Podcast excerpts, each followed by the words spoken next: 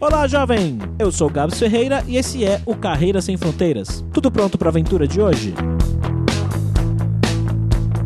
E nesse episódio inicial do podcast, nós vamos conversar com o Josadark, um cara que saiu de Caraguatatuba para ser gerente de vendas lá na Holanda. O Josadark se formou em engenharia da computação e acabou trabalhando em várias áreas diferentes, como atendimento, logística e comercial. Um belo dia, trabalhando aqui no Brasil, ele recebeu uma ligação da Heinz, da Itália, para trabalhar lá com eles. Ele achou bem estranho, já que ele não falava italiano, mas mesmo assim fez a entrevista, passou e se deu muito bem lá. Acabou se tornando gerente de um time e ele tem umas histórias bem engraçadas, interessantes para contar pra gente sobre como é ser gerente, como é liderar um time na Itália sem falar italiano. Fora que o Zadark também pode contar pra gente a diferença entre trabalhar com brasileiros, italianos e holandeses.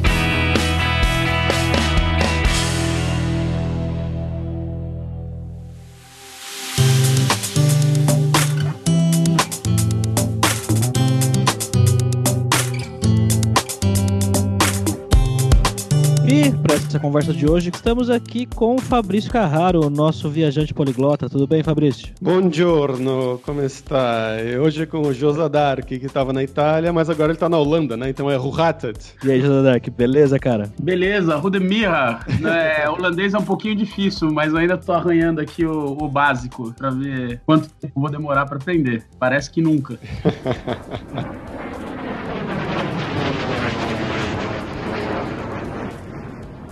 Bom, beleza, Josa Dark. A primeira pergunta, cara, é a pergunta mais geralzona. É como você chegou aí? De onde você é no Brasil? O que, que você fez? E como você foi parar aí na Holanda? Qual que é a sua história? Olha só, Fabrício, eu sou de Caraguatatuba, é uma cidadezinha do litoral norte de São Paulo, bem perto de Ubatuba, mas mudei bastante dentro de São Paulo, morei em várias cidades, sempre vivi essa vida um pouco nômade. Eu trabalhava na Unilever há quatro anos e recebi uma ligação da Itália, no momento que a minha empresa atual, a Heinz, a do ketchup, acho que o pessoal conhece aí, estava uhum. em um momento de transformação, de mudança de estrutura e estavam chamando, naquele momento, alguns brasileiros. E eu fui um dos que foi chamado, fiz entrevista, um processo normal e comecei a trabalhar na Itália como gerente de customer service. Fiquei lá dois anos e meio, é, através desse contato da Unilever. E agora, em janeiro do ano passado, faz um ano, eu estou trabalhando como gerente de vendas para o Sudeste Europeu. Então já faz um ano que eu estou aqui na Holanda e não sei ainda mais de 15 palavras. Bem mais difícil do que italiano. Eu ia perguntar qual que foi a sua formação no Brasil, só que soa meio ridículo, porque você estudou comigo na universidade. Não faz muito sentido, é verdade, mas soa meio ridículo também pensar que eu e você nos formamos em engenharia de computação e agora a gente trabalha em áreas completamente fora da, do ramo. É, então, sou engenheiro de computação, mas uh, hoje trabalho com vendas, tive uma formação de supply chain maior parte da minha carreira. E, Josadek, antes de você ir aí para a Europa, o que, que você fazia aqui no Brasil? É a mesma coisa que você faz hoje ou seu trabalho mudou? Não, eu, mudou bastante. Eu fiz no Brasil, eu trabalhei em fábrica, eu comecei, na verdade, em vendas por três meses, fazendo uma coisa muito parecida com o que eu faço aqui, mas eu era iniciante, né? Eu tava começando. Mas aí eu trabalhei em fábrica, trabalhei em customer service, trabalhei com logística, trabalhei com trade marketing para Ben Jerry's. Então, um pouco de tudo entre comercial e logística eu fiz. E quando eu vim para cá, eu trabalhei com duas funções novas. Aí eu fiz demand planning, planejamento de demanda, e depois eu, eu comecei agora a fazer vendas. Parece que é a, a área que eu realmente gosto, depois de seis anos de mercado.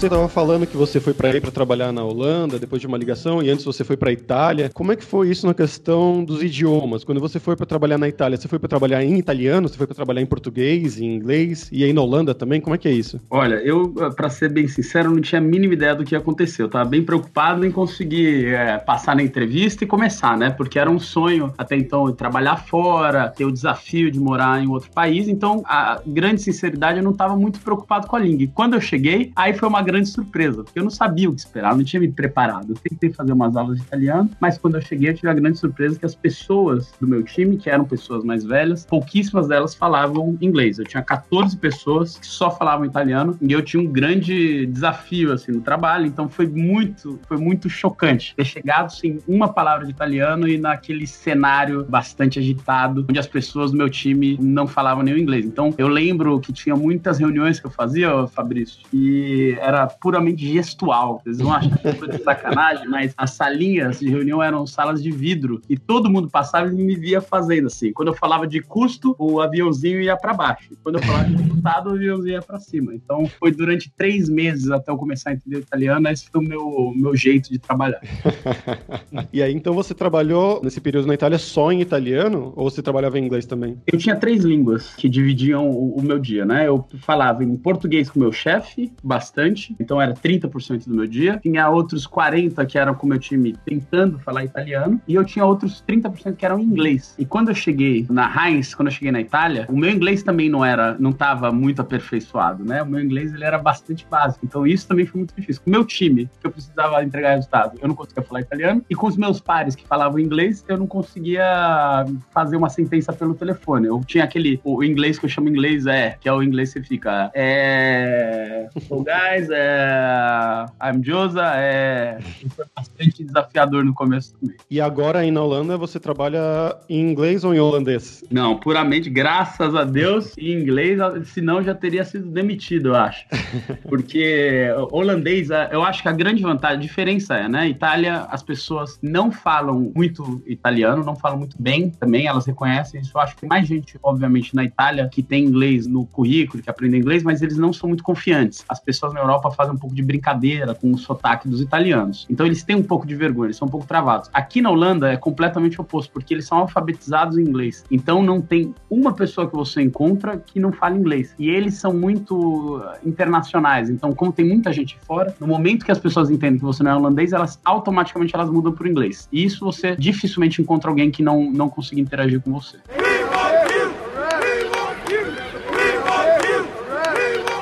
E, cara, quando você saiu do Brasil para ir para Itália, foi contratado e tudo mais, o que, que fez diferença com relação à sua experiência? Por que, que você acha que você foi contratado? Foi o trabalho que você já fez? É porque você arranhava alguma outra língua? O que, que pegou aí? Olha, a Heinz, ela tem uma. Essa empresa especificamente tem uma, uma certa aceitação, ou tinha uma certa aceitação com certos defeitos, incluindo língua, porque claramente eu não sabendo falar italiano é um grande risco para a empresa, então eu tenho que dizer que é uma exceção e é era um momento momento da empresa também, né? Não é que eles tomam esse tipo de risco todo momento. Naquele momento, eles estavam mais preocupados em achar o perfil de trabalho correto. Então, o que eu posso dizer é: se você quer trabalhar fora, você precisa ter a língua, você precisa estar preparado. O que aconteceu comigo foi uma grande sorte e foi uma grande aposta da empresa também. Mas baseado em quais habilidades você acha? Por que, que eles te contrataram? Porque eles precisavam. Tem um fator de experiência, porque eu já tinha trabalhado em customer service e isso era metade do meu trabalho, mas tem um, um ponto de cultura, o fit cultural cultural da Heinz, ele é um fit difícil de você encontrar. Pessoas que têm uma ambição muito grande, que trabalham independente da dificuldade, não, não ficam reclamando e querem entregar resultado, querem crescer rápido na empresa, que querem colocar a mão em outras áreas para resolver as coisas. Eu acho que foi um pouco do, da minha indicação aconteceu porque era o que esse meu colega viu em mim dentro da Unilever. E aí o, o fit com a Heinz ele foi bastante óbvio, mas é um padrão de comportamento bastante difícil de encontrar nas entrevistas. E como que foi o seu começo aí na Itália, vamos dizer, para se arrumar casa, para não sei, fazer coisas, fazer amigos em um outro idioma? Como que foi? Bastante complicado. Primeiro porque a Itália não facilita, né? A Itália é um dos países mais burocráticos que existe e tudo é muito complicado na Itália. Então, eu tenho até hoje a minha assinatura da minha internet tá lá depois de um ano, porque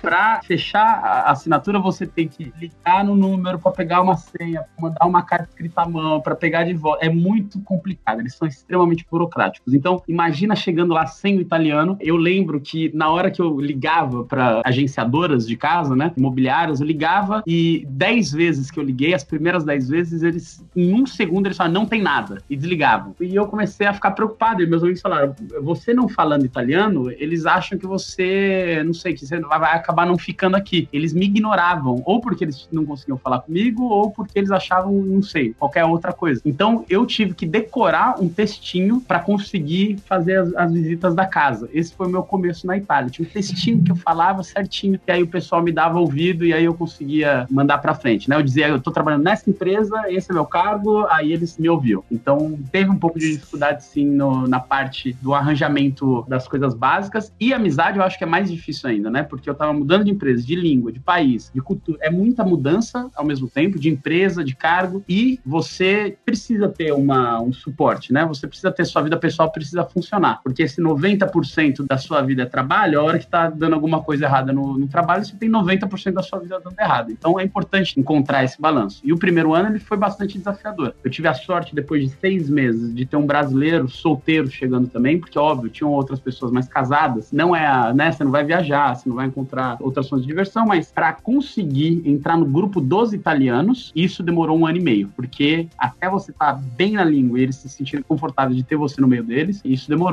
Mas depois que aconteceu, a gente virou. Eu tenho um grupo de amigos italianos que cada três fins de semana a gente está indo viajar agora fazer snowboard, etc. E eles são apaixonados pelos brasileiros, mas foi difícil conseguir entrar no grupo deles. E você tá quanto tempo na Holanda agora? Agora eu tô um ano, exatamente um ano. Cheguei em 1 de janeiro do ano passado. E como é que foi esse começo na Holanda? É diferente do que na Itália? Eu acho que ter mudado uma primeira vez, ter tido a experiência, o choque da mudança e adaptação, você aprende a aprender, você aprende a se adaptar. É igual eu imagino, Fabrício, você fala nove, treze línguas. Você, eu acho que a primeira língua que você aprende é um pouco mais difícil, a segunda um pouco menos e vai ficando mais fácil, porque você aprende o processo, né? Sim. Eu acho que mudar de casa, mudar de país é a mesma coisa. A primeira mudança era muito mais difícil e a segunda eu tive uma vantagem, né? Holanda é mais simples, tudo aqui é muito mais simples, então eu tinha meu documento, eu tinha o ticket do ônibus, tudo em uma, duas semanas eu já tinha resolvido tudo e todo mundo falava inglês. Então a adaptação aqui não foi nem 1% difícil comparado ao que eu tive na Itália.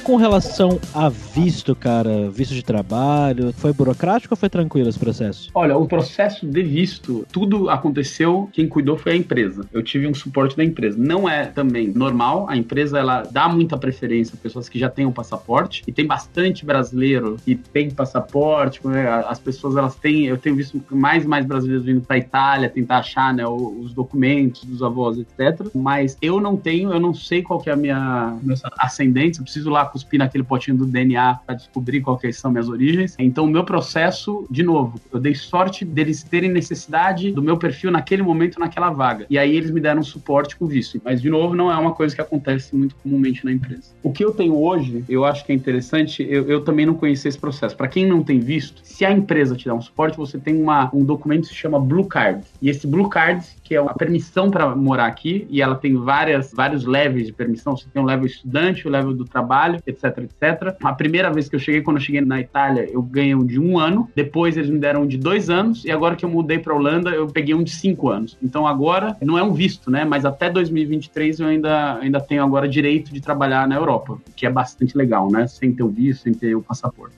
E isso é ligado à empresa mesmo? Ou ele, você pode sair da sua empresa e ir para uma outra, por exemplo? Fabrício, essa é uma boa questão. Tem duas formatações do Blue Card. Eu, para ser bem sincero, não sei qual é a minha, porque também não tenho nenhum plano de sair ou de mudar de empresa, então nunca me preocupei com isso. Mas existem sim duas modalidades. Existe uma que, conforme o processo é iniciado, você está preso à empresa e se você sair da empresa, você precisa devolver o seu Blue Card. E existe um que é, é liberal. Para ser bem sincero, eu acho que o meu é o tanto faz, né? Porque quem decide é a União Europeia que está decidindo decidindo que eu posso ficar os cinco anos, não é a minha empresa que está decidindo. Então, para eles, é, eu acho que é igual o visto americano, que se você vai a primeira vez, não deu nenhum problema, você pega um mais estendido e a terceira, seu visto em 10 anos, eu acho que é mais ou menos o mesmo processo. Американская фирма Transceptor Technology приступила к производству компьютеров «Персональный спутник». E agora vamos para aquele nosso momento viajante poliglota aqui com o Fabrício Carraro. Fabrício, você fala italiano e holandês também? Falo.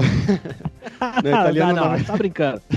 não, italiano é a minha língua preferida de todas, assim. É uma das línguas que eu falo melhor junto com o inglês. Sou apaixonado pela Itália. Eu tive um tempo lá, eu morei quatro meses lá, apaixonado pelo país e tudo mais. E holandês eu aprendi por mais ou menos um ano, quando eu tava no Brasil, lá por 2010, que eu fui pra. Eu fui pra Rússia, na verdade, e eu tive uma conexão na Holanda. E aí lá foi tudo tão maravilhoso, assim. Eu achei a cidade de Amsterdã tão linda. As pessoas me trataram tão bem também. E foi exatamente essa coisa que o Josadark falou, só que todo mundo falava inglês. E foi no meio da Copa do Mundo de 2010, então tava tipo sol, laranja na cidade. Então eu voltei e tava naquele pique, né, de estudar. E no meu trabalho eles não me davam trabalho, eu era estagiário nessa época, eu pedi, eles não me davam. E aí eu comecei a estudar holandês porque sim, assim, porque tinha tempo livre no trabalho. E aí depois de um tempo comecei a falar num nível um pouco melhorzinho, assim, mas não um B1, assim, que é um pré-intermediário mais ou menos. E aí vi filmes, tá? Um dos meus filmes favoritos é um filme holandês, inclusive, chama chama Komt en Frau bij de Doctor, que é um filme com a atriz que faz a Melisandre no Game of Thrones. É um filme holandês que uh, acho que eu, eu, nunca chorei tanto na minha vida. Assim. Chorei muito vendo o filme, depois eu comprei o livro para ler, chorei no ônibus, assim, lendo o livro. É pesado, mas muito bom, recomendo. Vamos colocar o link aí pro filme e pro livro para você chorar também.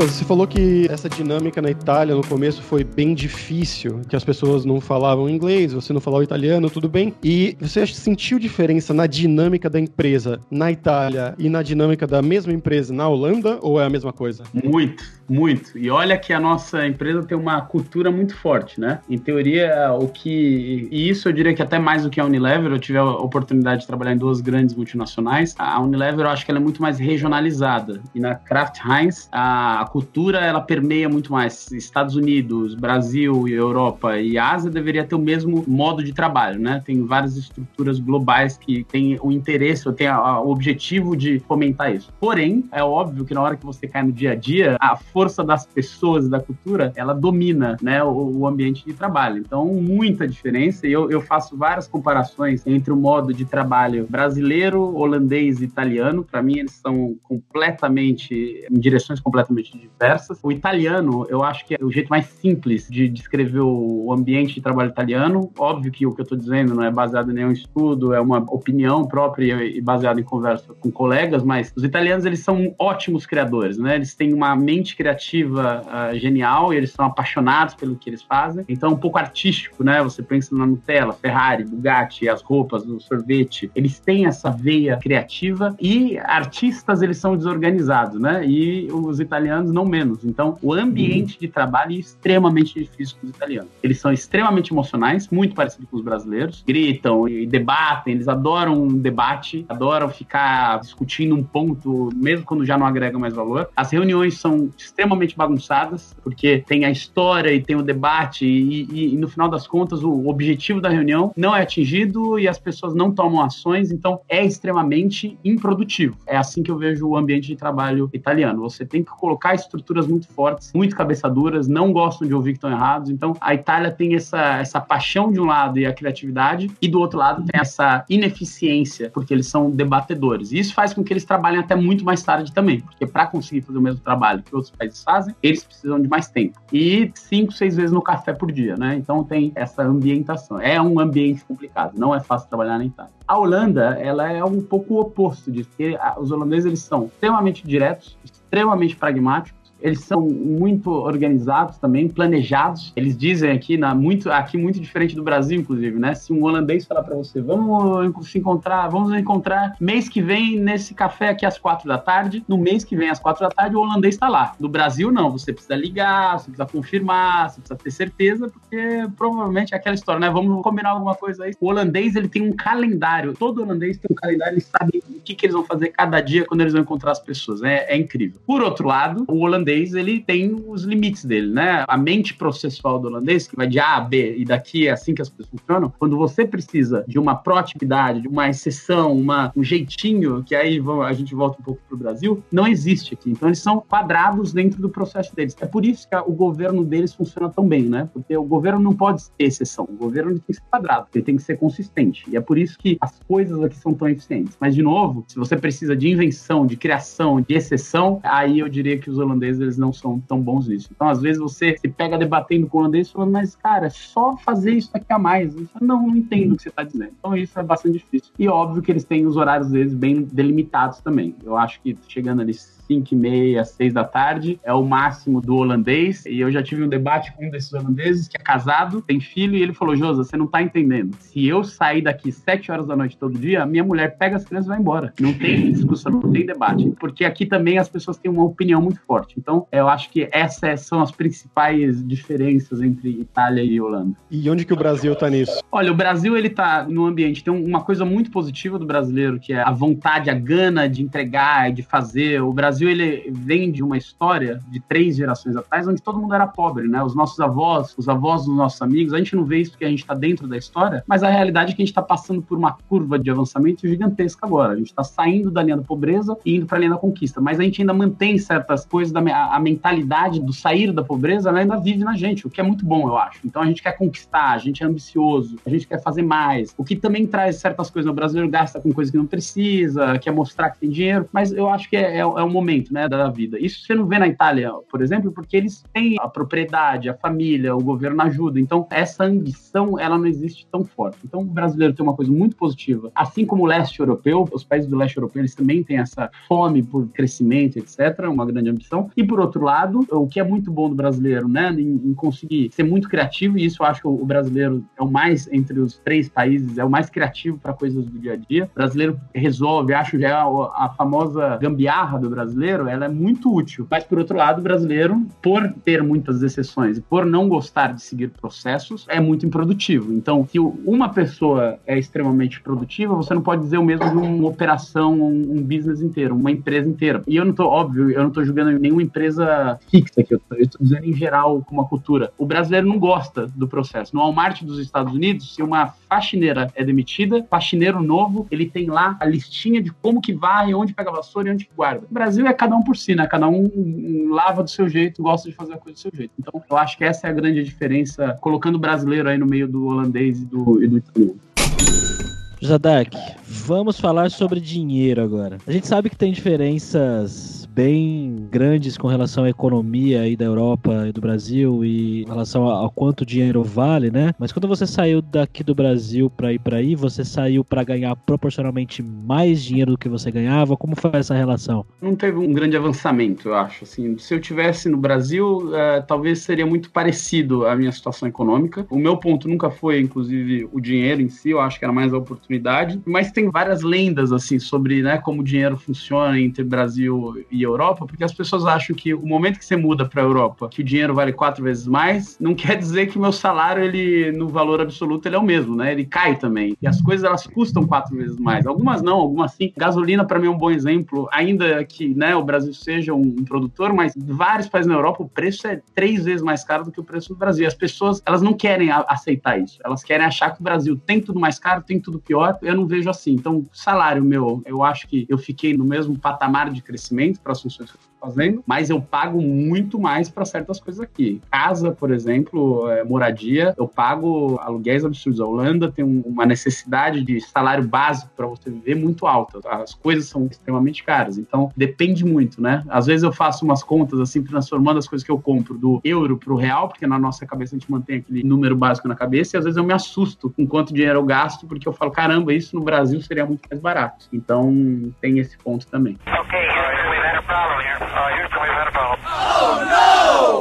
Bom, José, agora é a hora do perrengue, na verdade. Que eu queria saber se você lembra alguma história, alguma gafe ou história engraçada que aconteceu com você, seja na Itália, seja na Holanda, por causa do idioma ou alguma coisa mais cultural mesmo. Você lembra de alguma coisa? Eu acho que uma grande gafe que eu cometi na Itália era chamar ano de ano, porque o ano italiano ele tem dois N's, né? E o ano italiano, quando você fala ele, você precisa reforçar o N. Então você fala que a gente vai fechar o ano muito bem, né? Quando você entrega entrega resultado. E se você falar com N só, isso é uma parte do corpo. E não fica muito legal quando você fala isso na frente dos seus diretores, que você, enfim, você entendeu. Você tá pensando mesmo? É, exatamente. Então não ficou muito legal, não fica muito legal. Eu paguei bastante mico com o italiano. Você se sente bastante infantil, né? Quando você não consegue falar a língua em qualquer nível de maturidade que você esteja.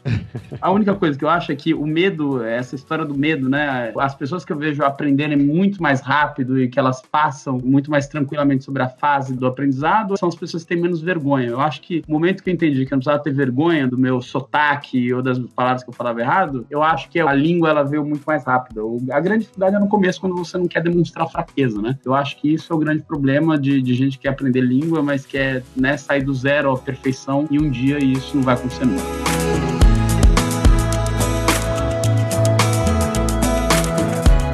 Josadark, muito obrigado por disponibilizar um pouquinho do seu tempo aí para contar a sua história e experiência, cara. Valeu mesmo. Obrigado, obrigado vocês. Desejo uma boa continuidade, boas entrevistas, engraçadas. Vou continuar acompanhando também o site para ouvir a experiência dos meus colegas de aprendizado de línguas. Eu ainda tô, deixa eu ver agora, inglês, italiano, holandês vai ser difícil. Um espanhol ali, tô na quarta língua, mas um dia quem sabe, né, Fabrício?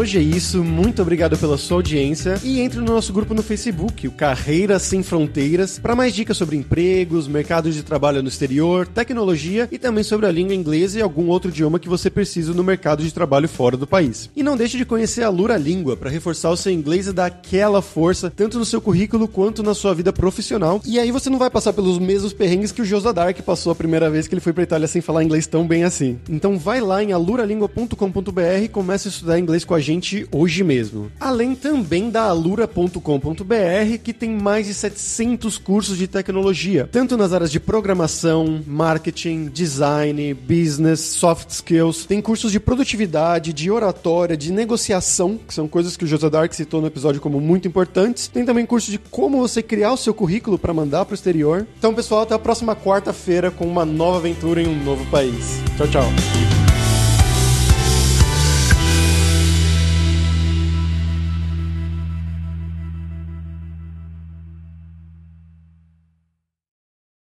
Este podcast foi editado por Radiofobia, podcast e multimídia.